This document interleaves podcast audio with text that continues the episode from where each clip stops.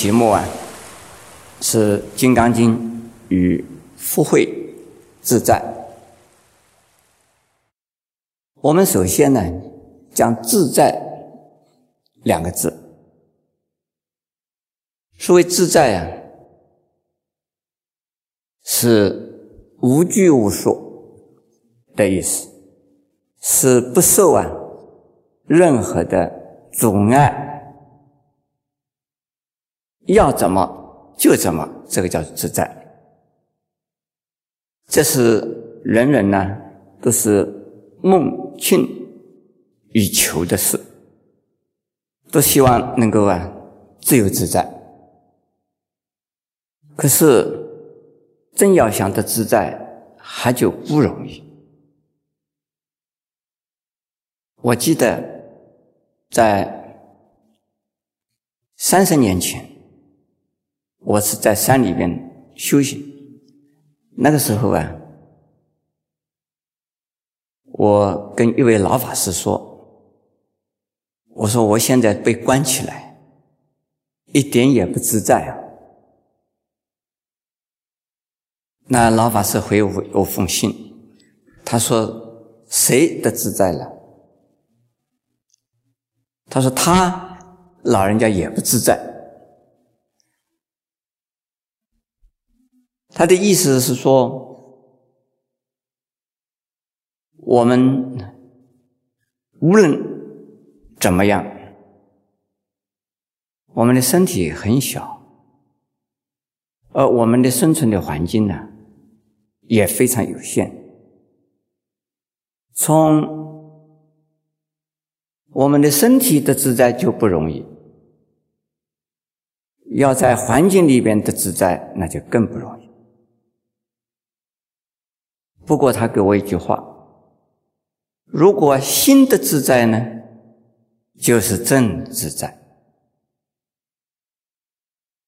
当时我听了这位老法师啊，给我这样子一句勉励之后啊，我突然间感觉到我在山里边的那个关房啊，是无限的大，而我自己啊，是世界上啊。最幸运的、最有福报的人，因为我有自己呀，能够处理自己的自由，我能够自己把自己关起来，这个就是很难得的自在。我能够把自己要它关起来就关起来，这也是我的自在呀。还有，我在山里边呢，能够不受到世界上的许多的麻烦事来麻烦，不看报纸，不听啊收音机，那世界上所有的事跟我没有关系，因为啊，对于世间的事不知道，所以呀。我从世间是得到自在的，因此呢，我又写一封信呢，跟老法师，我说我很自在，我就把我的这种啊想法或感受来报告这位老法师，这位老法师写信就骂我了，他说你这个自在啊，等于是说。把自己的耳朵塞起来，呃，不听到外边的声音，你就表示觉得外边没有声音。这个不是自在啊。真正的自在呢，是啊，受人家吵，被人家闹，而自己心中啊不受影响。这个才叫真正的自在。事实上，这位老法师讲的话是经典里边的，就是佛经里边，处处都在这么说，只是啊，我没有注意到而已。因此，我又学会了，就是在任何情况下要自由自在，那才是啊真正的功夫，也可以讲是真正的呀享受。在禅中有一位禅师啊。有这么一句话，叫“生死知足，来去自由”。这听起来非常的诱惑人。生与死也可以自主的，而来与去啊，可以自在的、自由的。那么许多的人呢，会误解这句话的意义。事实上，所谓生死自主，并不是说有人要杀你的时候啊，你可以不被杀；遇到灾难的时候啊，你可以避免一切的危险，而是说。你很清楚的，你是怎么死的，而死的时候啊，一点也不会呀怨恨、恐惧，清清楚楚、明明白白。我晓得时间是到了，我在这个时候应该死了，所以死的非常的自在。这个叫是自主，这不是说。能够避免呢所有的一切困难。另外，来去自由。可是呢，说这句话的人呢，就曾经呢被关在牢里边呢好多年。这也是佛教的叫教难，因为政治上的原因。他是啊被啊牵连进去，结果被关起来，而最后啊他也死在牢里边。可是他还是讲，叫做啊来去自由。如果说我们想象中的来去自由是一种神通，那他可以不需要被关在牢里面。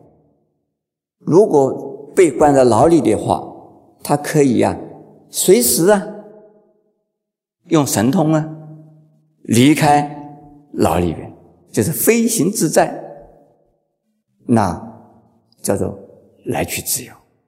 其实不是，他的意思是说，来是我要来的，不是被动的；去是我要去的。不是被动的，一力要我来，我就来了，这不是叫我自己要他来的吗？一力或因缘呢，让我去呀，那我就去了，这还不是自主的吗？还有自己啊，正在困惑之中的时候，自己不以为是困惑，这个时候啊。这叫做啊，能够安于啊困惑或安于啊困难的情况，他自己能够心在这个情形下还能够非常的安定，这也叫做自在，也叫做自由。所以佛法里边的讲的自由自在，事实上啊。是从内心做的功夫，而并不是一定呢要求我们的外境是如我们所想的那样去做。可是，如果是这样子讲，这样子说，可能就使得一个人呢变成了非常的消极，就是叫安于现状，不求进步。也没有理想，什么事情就不需要做，反正是在什么情况都是啊自在的。佛经不会这么说。现在我们呢，看一看福报和智慧。我们先把这个福报和智慧的定义啊，来探讨一下。第一，福报与智慧的是啊一体的两面。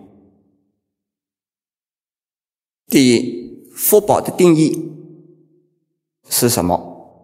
过去种福是现在有福，现在种福未来有福。这是啊，所谓种瓜得瓜，种豆得豆，是因果的观念。事实上，种瓜会不会得瓜？种豆是不是一定得豆？这是问题啊。种瓜不一定得瓜，为什么？如果那粒瓜子啊，本身呢？就没有成熟，然后种下去以后啊，也不给它施肥，也不给它浇水，也不给它阳光，那这颗瓜子种下去以后啊，不会得瓜。但是不种瓜是不是可以有瓜可得？当然，种瓜尚且不一定得瓜，不种瓜怎么可能有瓜可得？因此，我们呢必须呀，要但闻耕耘，不闻收获。耕种嘛是非常需要的，因此我们叫做要培福啊。现在我们看一看这个福的内涵是，那分成哪些啊？第一，惜福、培福、种福。关怀社会、利益人群，是啊，真有福。我们这地方没有写享讲享福啊。很多人认为是享福的人是有福的。看到人住的房子好，坐的汽车好，穿的衣服好，地位高，说他是有福的。其实这个叫做享福。这不是真正叫做啊有福，有福的意思呢，能够保全它、保持它，而且还能够增长它，这个叫做有福。所以我们首先要有福的人要惜福，不要把福报啊享尽。我们每一个人呢，在过去。和这一生之中所种的福啊是有限的。如果享福的话，很容易享尽；如果把福报享完了，那我们呢就变成了一个没有福的人。所以，佛法首先要教人家惜福。那么今天的这个社会呀。很多的人，在很多的场合之下，都在呀浪费，这个就是不是惜福。衣服啊，并没有旧到哪个样子，就啊不穿了。我们的饮食啊。并不是啊没有营养，而希望啊去吃更贵的东西，这都是啊不惜福。说惜福的人是啊生存在任何一个环境之下，都能够啊常常警惕自己，自己的福报是有限的。不要一下子想完。因此，我在美国啊，最初开创道场的时候，诸位知道，美国是一个黄金国，到了美国就是一定是非常的富裕的一个国家。其实不然呢。我在美国刚刚开始的时候，非常的穷，我没有房子，只是租人家的房子。而租人家的一个房子里边呢，什么也没有，所以家徒四壁。我带了几个美国弟子，就住在一个租着来的一个人的房子里边。然后我们要想用的东西，连碗筷、盘碗都没有。我们到马路上去捡。这个美国这个地方也可爱，如果这个多的呢，他会丢到马路边上去；就没有的话，也可以在马路边上捡回来。所以我就在马路边上捡，然后呢，吃的东西我们也没有。哎，在美国也可以捡到。这什么时候捡呢？到晚上十点钟以后上街，到那些菜摊子的旁边，还有面包店里头去啊去捡。他们当天呢卖不。掉的准备变成垃圾的那些东西啊，我们就捡回来。当时我就吃的是垃圾，用的也是垃圾。当然，我们就住在垃圾堆里边。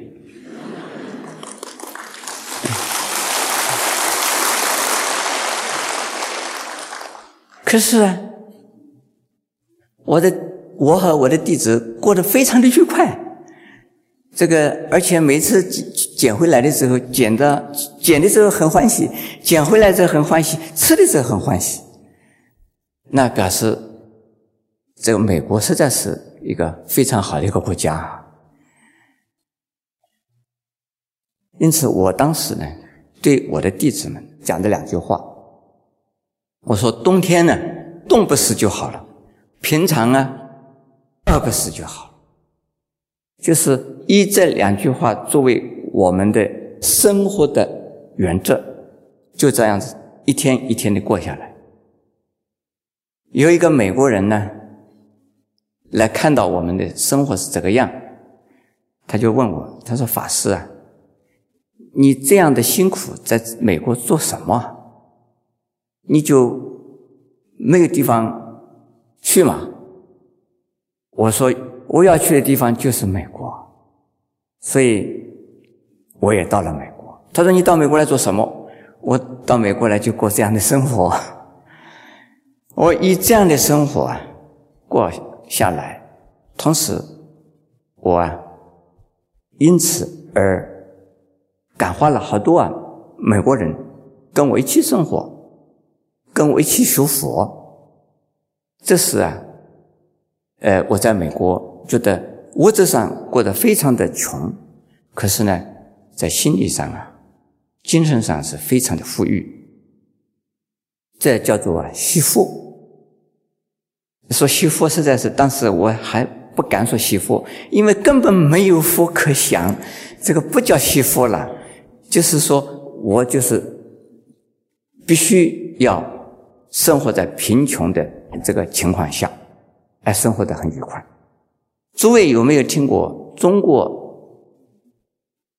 有一位圣人，孔夫子的弟子是颜回，他也是那么穷啊，说一担银，一瓢食，居陋巷，是不是这样子？啊？是。呃，当时呢，我想我做的地方还比颜回做的好一点。所以我感觉到很高兴，很愉快，所以我的福报还比颜回呃大一点，当然值得高兴的事。但是我今天呢，我们呢，美国也好，台湾也好，我们的道场的环境渐渐的好起来，经济条件渐渐的好起来，可是我还是啊，常常要想起，我们不可以啊。浪费，在平常的时候啊，我常常跟我们农禅寺的徒众这样子讲：我们要吃好的，但是要便宜，既便宜又能好，那是最好的。我们要用好的，但是一个原则不能贵，要便宜。那便宜的就是好的，对不对？不是，我的要好的，而是便宜的。现在我们可以做得到这一点。我有一个徒弟，最近呢刚刚从韩国啊回来。他说，在韩国的出家人的生活啊，非常的简单，比我们农禅寺啊差得太远。韩国呢，和尚吃的是什么呢？吃的泡菜，吃的萝卜干，到处都是这个样。从南方的韩国到北方到汉城的韩国，都是一样。那他们每一个和尚啊，都还蛮壮的，蛮胖的，吃的比我壮。我现在的营养不错哎，但是我瘦瘦的，人家都说师傅你营养不好。我说我不是营养不好，营养过剩了，我是。所以营养过剩的是不消化了，所以就变成这样的瘦。第二，我们要培福啊。用什么样的培养？用布施啊来培养福报。下边要种福，没有福的人要种福，福报不够的人要培福。所谓种福，拿什么种？也是啊，布施。所以《金刚经》呢，它里边呢最重要的就讲布施。讲持戒，讲布施，讲忍辱，这都是啊赔付的条件和方法。怎么样子的赔付？是关怀社会啊，利益人群，这个是啊最重要的事。呃，那请问诸位，我们关怀自己的儿女算不算赔付？关怀自己的太太？自己的丈夫、自己的父母算不算陪福？算，因为佛教讲的福田呢，所以种福培福的福田呢，要种福就要田来种，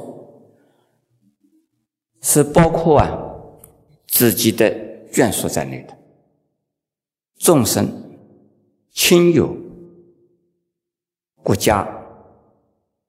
以及呢，所谓师生三宝，所以像宗教的，为宗教的事业支持宗教事业，扶持宗教的事业，推动宗教的事业，这是啊陪佛；而孝养父母是陪佛，栽培子女。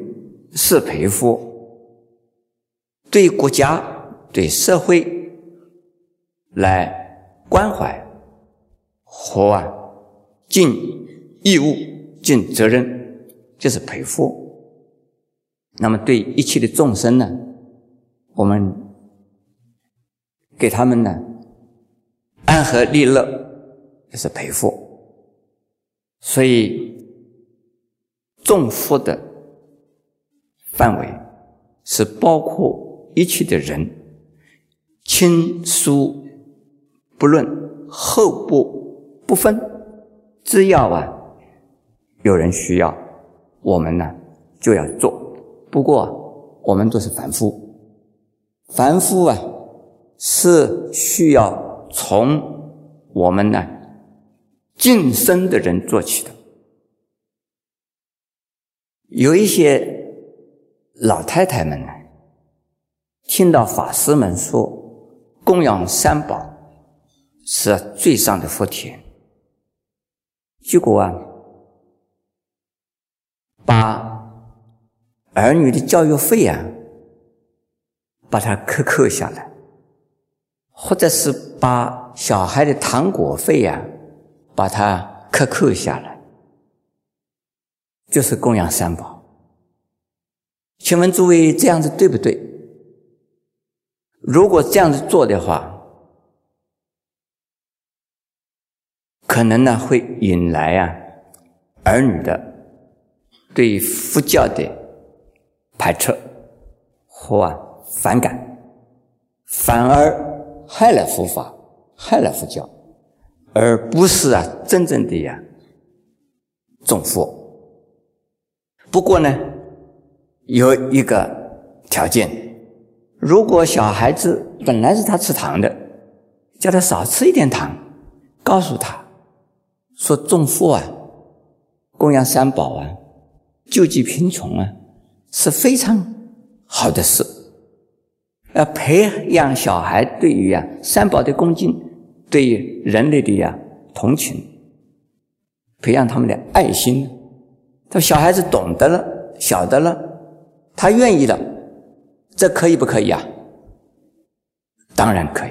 所以我们呢，所以种佛需要啊，也有智慧，否则的话会招来啊对佛教的破坏和毁谤。可是福报对个人的家庭。当然是需要照顾，但是社会啊的大众啊更重要。如果社会大众都很穷，我们一个家庭富有，这个是啊很麻烦的事，是很不合理的事。所以富的人呢，应该啊要照顾。穷苦的人，《金刚经》里边有一位长者，叫做吉孤独，他是一位非常有钱的人，可是呢，他把他的财产呢供养三宝，而救济啊贫穷。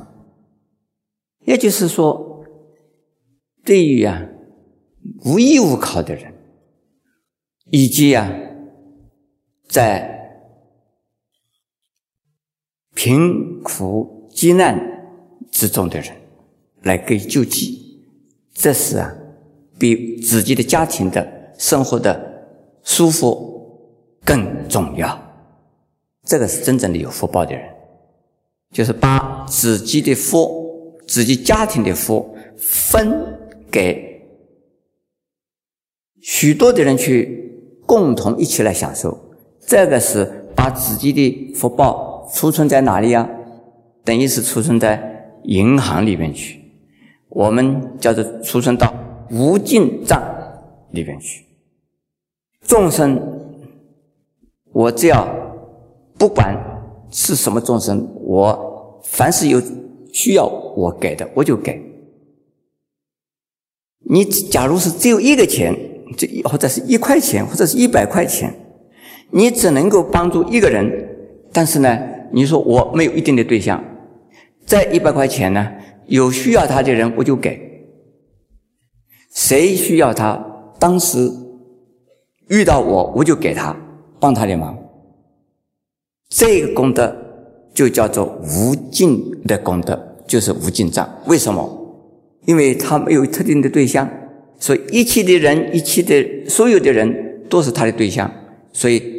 虽然只有一百块钱帮助了一个人，但是他的功德是啊，是无穷无尽。诸位，这个道理听懂吗？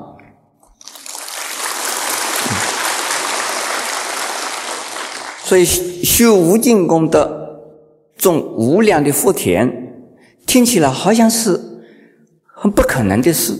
事实上啊，从佛法的原则来讲，是可能的。我们人人都可以。种无量的福田，我们人人都可以积无量的功德，人人呢可以呀种无量的呀福田的的无量福报，是没有一定的对象。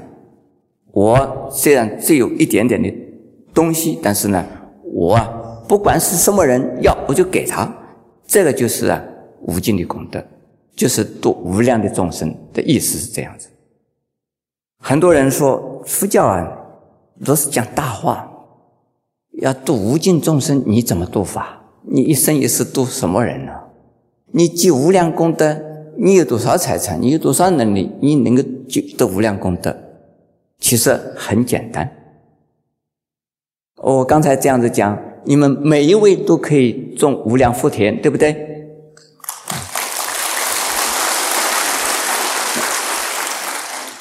如果你赚了钱，仅仅是为了你的太太，仅仅是为了你的儿女，这个福田是福田，这个是小福田，这是有限的福田。第二，守财、享受、弄权、挥霍无度。损人利己，那是无福。这个跟福报是相反的呀。有钱的人而不用钱，舍不得用，也不知道怎么用，这个叫什么？守财奴。呃，守财奴很多了，他的享受就是今天看看我的账目上有多少钱，明天再去仓库里看一看有多少财物。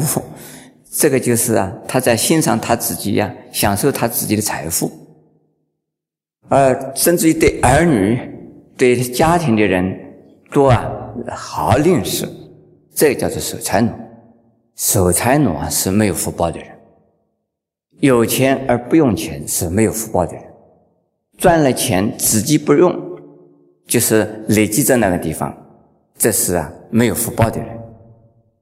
曾经有一位啊。千万富翁给我讲一句话很有意思，很含有哲理。他说：“法师，你知道我们有钱的人是有的什么？”我说：“有钱是有的钱呢。”他说：“不是，我告诉你，我们有的钱是啊，是零。”我说：“什么意思？”他说：“好多原因。第一，我的财产增加了。”又增加一个位数，是增加一个什么？一个圈圈就是一个零。少了一个是，就是说财产少了，少了一个位数，又少一个零。增加增加的零，减少减少的零。然后他说：“你要知道，这有钱的人呢，他自己是没有钱的，都是在公司里边用钱。”他说：“我身上就是没有钱，我身上只有支票，所以支票是不是钱？身上我没有钱，所以有钱的人呢只是没有钱的人。哎呀，我说那你这个有钱有的什么意思嘛？他说：但是呢，有意思的就是玩那个零字游戏呀，很有意思啊。”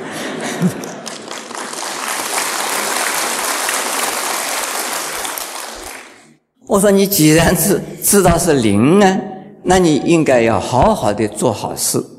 他说是，他说往往啊也是身不由己，心不由己。他钱是我的，但是我要用它不简单呢，不是说我要用钱就能用得到的。所以呢，我很羡慕你法师啊，没有钱正是好。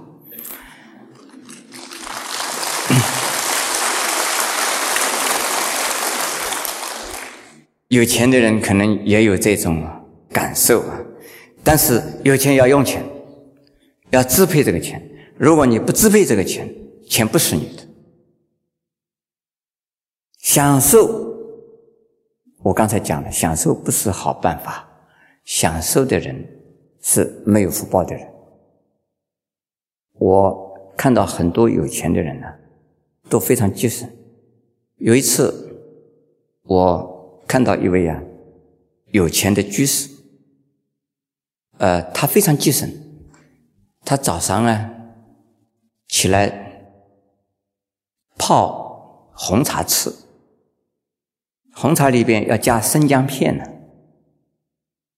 他加了生姜片呢以后啊，他还特别的关照他的太太。他说：“哎，那个生姜，你把它包起来，保鲜纸包起来。”还可以吃一吃啊！哎，我就跟他讲，我说：“这个某某大居士，这片生姜你这个怎么认识啊？这这么一点点。他说：“法师啊，我不是吝啬，钱不是我的，钱是大家赚的。我的公司里的钱不是我的，我的公司里的钱是我的员工以及跟我的公司相关的所有的呀客户，他们跟我们共同啊赚的钱。我的钱不能够随便乱用的。那我有一些钱，我如果乱用掉的话，那……”我对不起他们，因此我现在还有一些钱呢，来护持三宝，来供养法师，请你啊来替我做好事。啊，我听到以后，我说有钱的人是这样子的。另外还有一个人，他不是千万富翁，但是至少是百万以上的富翁了。在台湾来讲，现在来讲应该是千万了。他有一次来到我们庙里边。来的时候，我问他：“我说你怎么来的？这么晚了来的？”他说：“我今天是坐巴士来的。”我说：“你的车子怎么了？”他说：“今天我啊，为了要到庙里来，所以我把坐汽车的那个汽车这个汽油钱呢省下来，我买了一篮子水果来供佛。”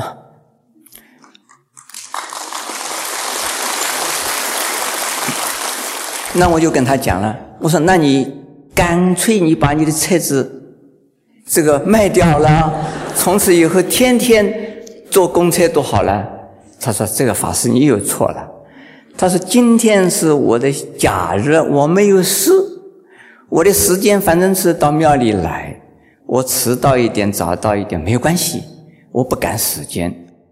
我平常我要赶路哎，我要赶时间呢。”他说：“还有一点，法师你要知道啊，我如果不坐汽车去开会的话，人家就不让我进门呢。你 这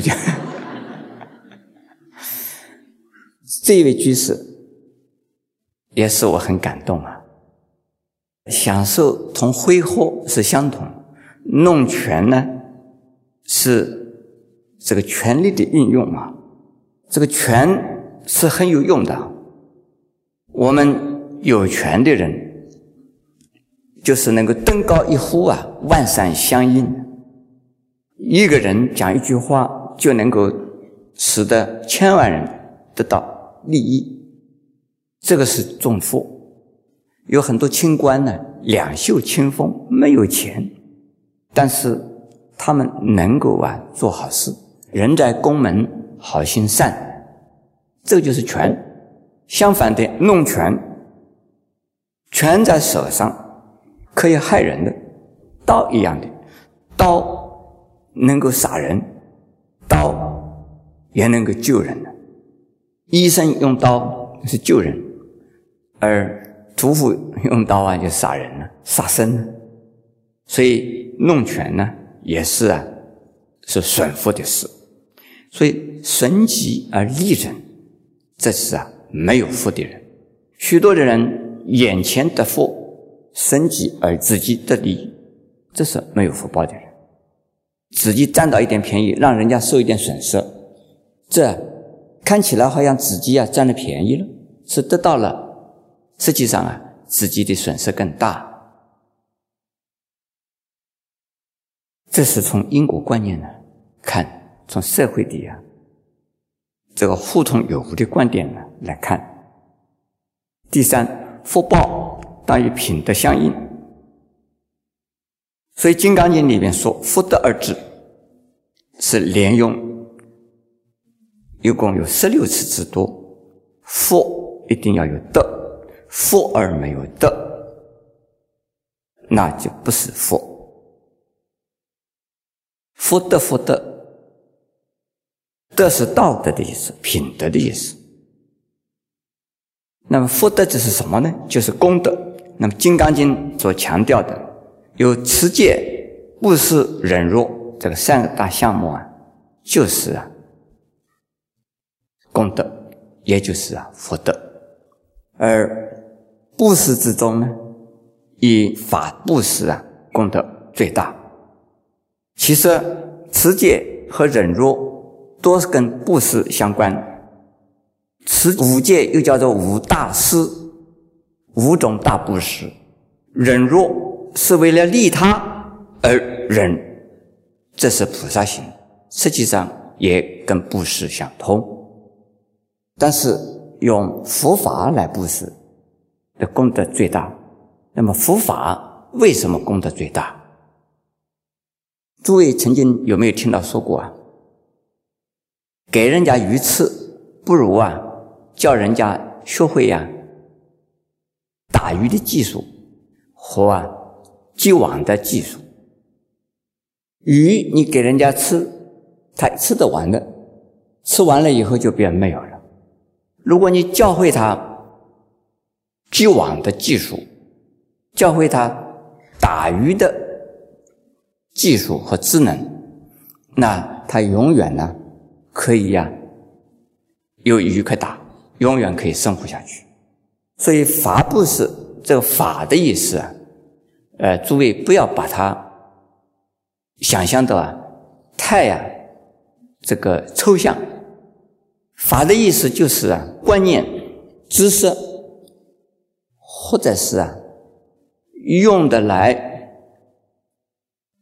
生活的一种方法，也就是啊修行的观念和修行的方法，这叫做法。